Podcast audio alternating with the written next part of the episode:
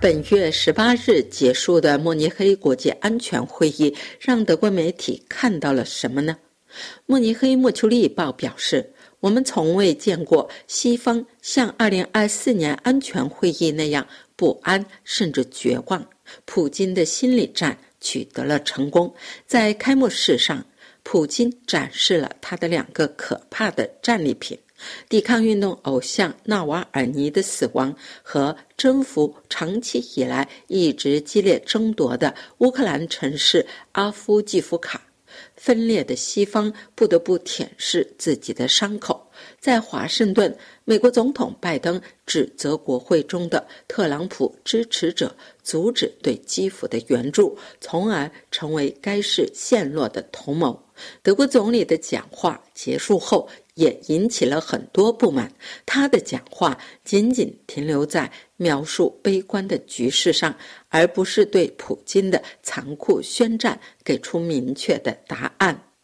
柏林出版的日报写道。显然，这次会议是围绕全球南方气候保护和正义问题而设计的，但会议被蒙上了阴影。占主导地位的是前线消息和无辜的人民在乌克兰、以色列、加沙甚至西伯利亚的死亡。纳瓦尔尼在会议开幕前夕去世，仿佛就是魔鬼指使的。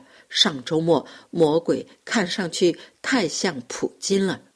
德国总理舒尔茨在慕尼黑安全会议上强调：“没有安全，其他一切都毫无意义。”柏林每日劲报对此阐述说：“这意味着未来的德国财政预算将受到干预、削减，甚至将被重新构架。”因此，在运用所有力量时，也必须把在野党拉进来。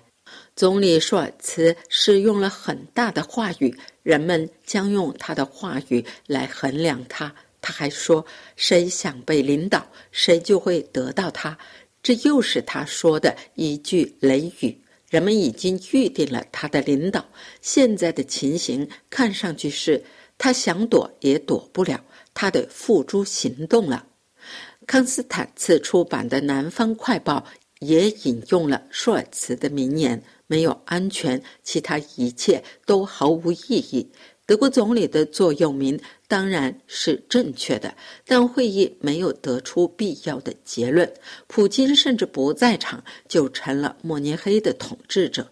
恰逢会议开始，纳瓦尔尼去世和。阿夫季卡夫失守的消息传来，乌克兰总统越来越陷入绝境，但欧洲人和美国都不愿意，也没有能力向他提供足够的弹药和武器。来自慕尼黑的信息是西方国家的无助和优柔寡断。德国焦点周刊关注了中国外长王毅在会议上的发言。该刊表示，王毅谈到了中国与国际的多个方面，其中一个中心点是台湾。王毅强调，绝大多数中国民众支持台湾统一，然而这与台湾想要保持独立的现实相矛盾。王毅也谈到了维族问题，他反驳了有关新疆发生种族灭绝的说法，称其为编造的谎言。他没有提及人权组织关于维族人受到虐待和强迫节育的报告。